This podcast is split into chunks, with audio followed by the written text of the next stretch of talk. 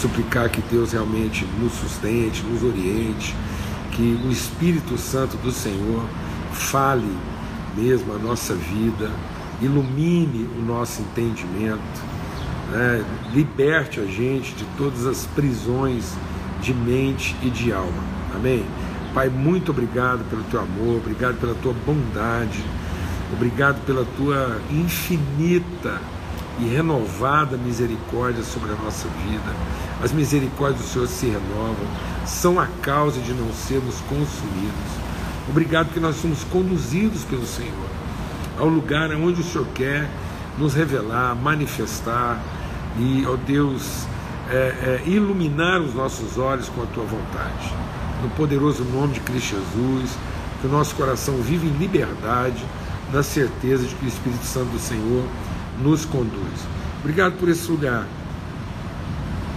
Obrigado porque alguém algum dia colocou aqui a sua fé e a certeza de que poderia ser um lugar de reflexão, de meditação no meio do caminho. Com certeza, muitas pessoas depositaram que a sua fé, sua esperança e a certeza de que seriam ouvidos pelo Senhor. Que o Senhor possa honrar e continuar abençoando a vida dessas pessoas, ó Pai. E que nós sejamos instrumentos de revelação por onde quer que a gente passe. No poderoso nome de Cristo Jesus, do Senhor. Amém e amém. Graças a Deus. O texto que eu quero ler com vocês hoje aqui, falando sobre isso, né, sobre esse, esse, esse privilégio de sermos conduzidos por Deus à comunhão, é aqui em Mateus, no capítulo 4. Você está preparado aí para fortes emoções hoje? Né, sobre o que, que quer dizer ser conduzido? Lembra que a gente falou lá na segunda-feira que a Trindade trabalha, né? Esse lugar de comunhão é o lugar onde a Trindade opera, né? Deus Pai, Deus Filho, Deus Espírito Santo. É estar em comunhão com Deus e uns com os outros, em nome de Cristo Jesus, o Senhor. Esse lugar que Jesus quer. Aí a gente compartilhou ontem sobre isso, né? Jesus dizendo assim: é, é, tenho desejado ardentemente esse lugar de encontro. Agora veja, aqui em Mateus capítulo 4 diz assim: Então Jesus foi levado pelo Espírito ao deserto para ser tentado pelo diabo. A gente falou um pouco sobre isso, mas como agora a gente está falando especificamente sobre ser conduzido por Deus ao lugar de comunhão, lembra do Salmo 23 que diz assim: Ele me faz deitar em paz verdejantes e, e repousar junto as águas tranquilas, Ele me toma pela mão e me faz andar pelo caminho que me ajusta, que me orienta. E aí, ainda que eu ande pelo vale da sombra da morte, não temerei mal nenhum, porque a tua vara e o teu cajado me consolam. Amados, para sermos conduzidos ao lugar de comunhão, nós temos que atravessar o vale das nossas sombras. O Espírito Santo é que vai nos conduzir ao deserto para sermos tentados, como filhos de Deus. Às vezes a gente pensa que quem leva Jesus para o deserto para ser tentado é o diabo. Mas não. Quem leva Jesus ao deserto para ser tentado, no caminho da comunhão, é o próprio Espírito Santo. Porque para que a gente tenha comunhão de fato com Deus e uns com os outros, nós precisamos ser confrontados com as nossas assombrações, com os nossos medos, com aquelas coisas que povoam nossa mente, nosso coração. Nós precisamos ser confrontados com aquilo que nos amedronta, com aquilo que nos resiste, com aquilo que nos perturba. Foi isso que Deus permitiu na vida de Jó. Jó disse assim: tudo aquilo que eu temia, tudo aquilo que era medo na minha vida, tudo aquilo que representava meus limites, é, minha, minhas fragilidades, é, meus receios, Deus fez com que sobreviesse na minha vida.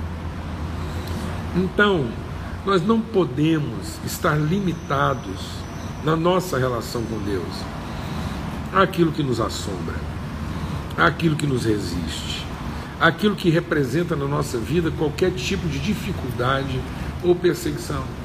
Então, quem está levando Jesus ao deserto no caminho da comunhão. E aí agora nós estamos falando da comunhão, a comunhão do propósito, a comunhão da vontade de Deus manifestada, a comunhão da entrega plena aos irmãos. Se nós não atravessarmos esse lugar, se nós não rompermos esse limite, nós vamos estar sempre aquém daquilo que é o verdadeiro propósito de Deus para a nossa vida. É importante, é essencial entender que esse deserto representa exatamente a distância percorrida entre aquilo que é o lugar que nos aprisionava e aquilo que é o lugar onde a vontade de Deus se cumpre. Nós temos que encarar isso. Nós temos que encarar aqueles lugares áridos da nossa vida. Aqueles lugares que muitas vezes a gente resistiu em atravessar porque a gente não via condição, ou porque era muito difícil, ou porque poderia representar a nossa morte, ou um risco maior do que a gente seria capaz de suportar. O Espírito Santo nos levará ao deserto. É Ele que nos levará. É Ele que colocou lá o traidor assentado na mesa de Jesus. Jesus diz: Fui eu que escolhi vocês, e um de vocês é o traidor. E depois Jesus diz: A mão daquele que me traz está comigo no prato. Nós não podemos continuar reféns dessa ideia de que nós vamos estabelecer uma situação de controle tal que nós conseguiremos cumprir a vontade de Deus e ao mesmo tempo ser poupados de dificuldade, enfrentamento, resistência, confronto ou algum tipo de perda. Ainda que eu ande pelo vale daquilo que representa a minha morte. E aí é interessante essa figura do salmista, porque assim como o deserto representava a ausência de qualquer recurso, a ausência de qualquer é, é, é, é, benefício, a ausência de qualquer tranquilidade, era sol escaldante, era falta de alimento, era falta de lugar para repousar, falta de sombra. É isso que o deserto representava. Temperaturas que iam do mais quente ao mais gelado. Amém. Da mesma forma, o salmista diz que isso é um vale. O vale quer dizer o lugar mais profundo. O vale quer dizer as partes mais baixas da terra. Isso quer dizer o seguinte: nós temos que ter disposição em Deus para ser conduzido pelo Espírito Santo a um total esvaziamento de capacidade de autossustentação. Qualquer mínima chance na nossa vida de achar que nós vamos estar sustentados por nós mesmos, amparados por nós mesmos, socorridos por nós mesmos, protegidos por nós mesmos ou por quem quer que seja, é maldição. A palavra de Deus diz: Maldito o homem que coloca qualquer tipo, qualquer quantidade de expectativa em si mesmo. Essa confiança que a gente tem no próprio braço, essa confiança de que a gente vai conseguir cumprir a vontade de Deus em ambientes tranquilos, protegidos, em que a gente vai estar sempre vivendo uma situação em que o, o recurso vai estar evidente. Não, mas o recurso nem sempre vai estar evidente. Primeiro a obediência, depois o recurso. E na verdade o recurso já estava lá disponível. Os anjos vieram e alimentaram Jesus com aquilo que já estava providenciado, aquilo que já estava preparado por Deus para servi-lo. É esse entendimento que a gente precisa é, buscar em Deus. Se não houver uma falência das nossas expectativas naquilo que são os recursos, os benefícios aparentes, objetivos, nós nunca vamos experimentar a suficiência, a provisão, a sustentação daquilo que é o invisível. A fé não é a confiança que se forma a partir daquilo que se vê. A fé não é a certeza daquilo que é o aparente. A fé não é você pensar que, que já que você chegou num jardim, você vai conseguir cumprir a vontade de Deus.